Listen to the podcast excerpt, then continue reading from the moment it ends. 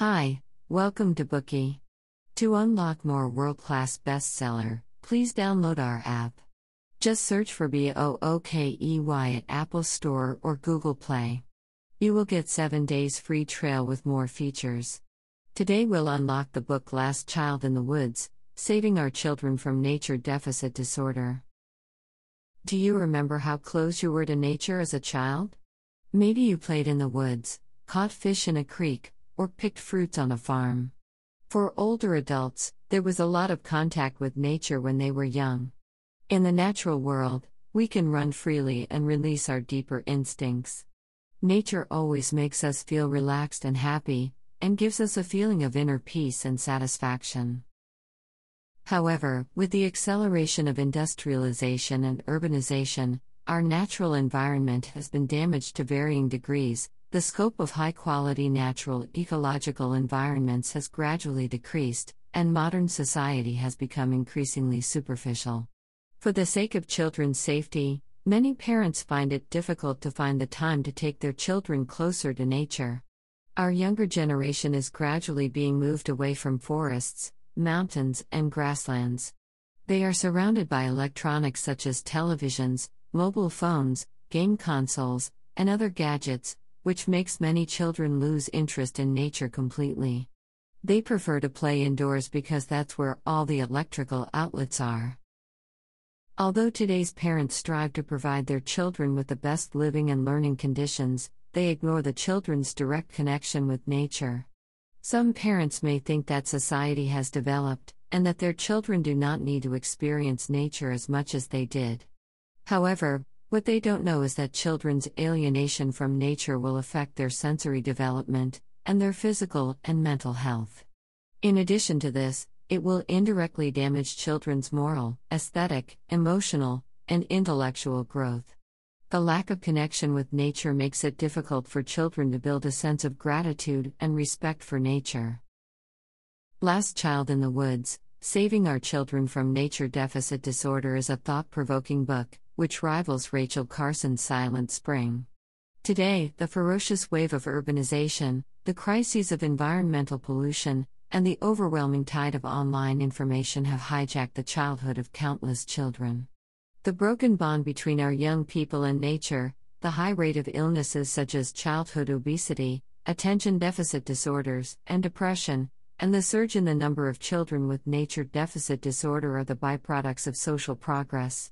Combined with a large amount of scientific research data, this book provides practical solutions and suggestions for closing the distance between children and nature and healing the broken bond between them.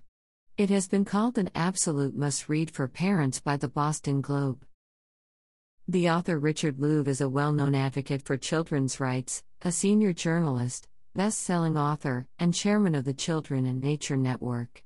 He has long been concerned with and devoted himself to issues of nature, family, and community. In 2008, he was awarded the Audubon Medal by the National Audubon Society, an American environmental organization. Prior recipients include Rachel Carson, the author of Silent Spring. Next, we'll introduce this book in three parts. Part 1 Children with Nature Deficit Disorder. Part 2 Why Children Need Nature. Part 3 How to Help Children Return to Nature.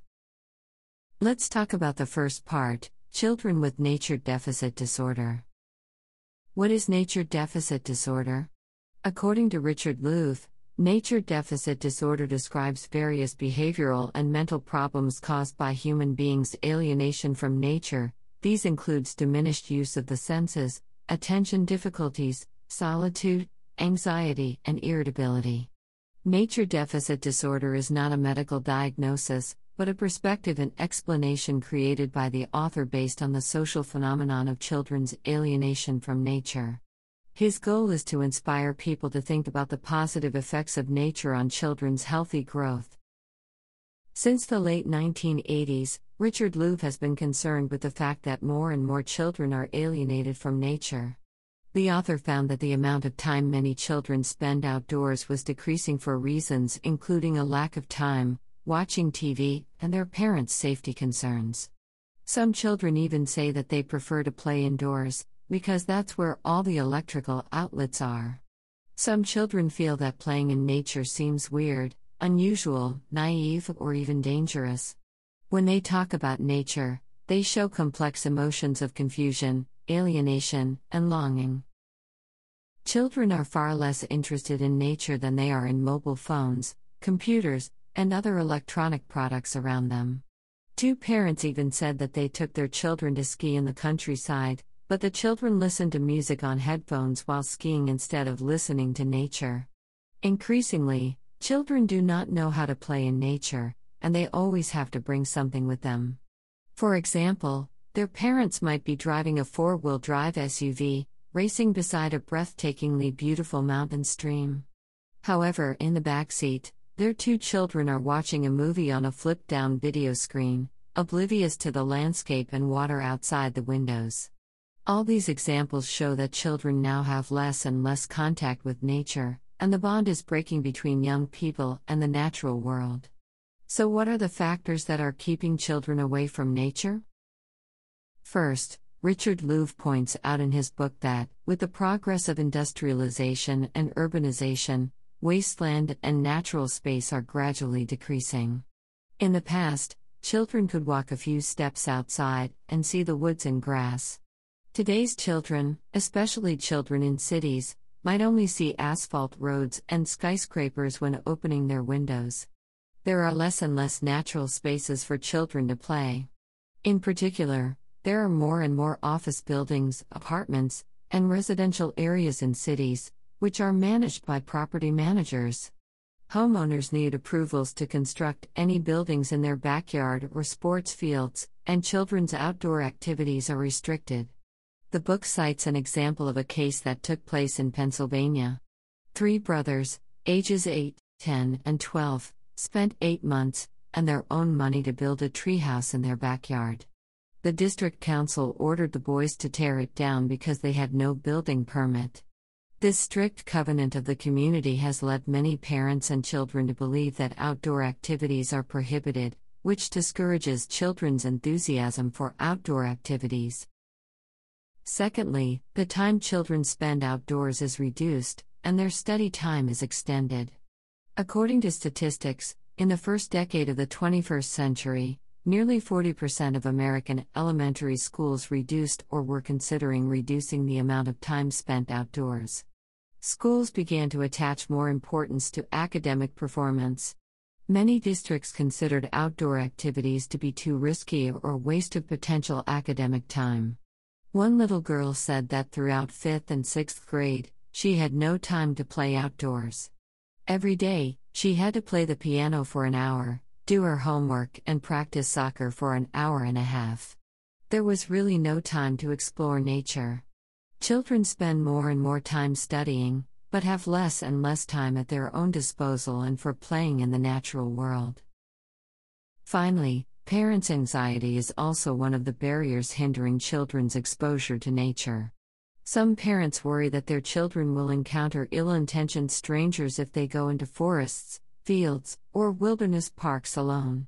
They fear that their children will be hurt or abducted by strangers. They also worry that children will be attacked by wild animals or infected by viruses and bacteria while playing in nature. For the sake of their children's safety, parents forbid them from exploring independently.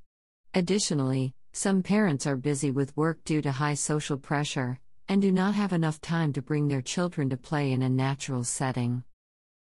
The previously mentioned reasons have led children to spend more time indoors, in the company of electronic devices, such as televisions, mobile phones, and computers. They stay away from nature and consequently develop nature deficit disorder. Children lack the opportunity to play freely in nature, and the time for outdoor activities is shortened. In contrast, their time spent indoors is extended, and their amount of physical activity is insufficient, which leads to poor physical fitness and an increased rate of childhood obesity. Additionally, some researchers have found that children who spend extended periods of time indoors can suffer from problems with their mental health. In 2004, A medical study conducted by the Children's Hospital and Regional Medical Center in Seattle showed that every hour of TV that preschoolers watched per day increased their likelihood of developing concentration problems and other symptoms of attention deficit disorders by 10% before age 7. If children's outdoor activities are reduced and their number of school hours is increased, do you think that their concentration will improve? In fact, the opposite is true. There is plenty of evidence that children are finding it harder and harder to concentrate. Therefore, alienation from nature can take a toll on children's physical and mental health. That concludes the first part of this Bookey, which described children with nature deficit disorder. Let's summarize what we've learned. Today's children have less and less contact with nature due to the declining number of outdoor spaces, the lack of time for outdoor activities, and parents' concern that playing outside is too risky. The consequences for children are diminished use of the senses, attention difficulties, and higher rates of physical and mental illnesses. The author points out that we need to understand not only the harm caused by children's alienation from nature, but also the physical and mental health benefits of having close contact with nature. We must understand why children need to experience nature, so that we can be more motivated to help them return to it. Today we are just sharing limited Bookey. To unlock more key insights of world class bestseller, please download our app. Just search for B O O K E Y at Apple Store or Google Play. You will get 7 days free trail with more features.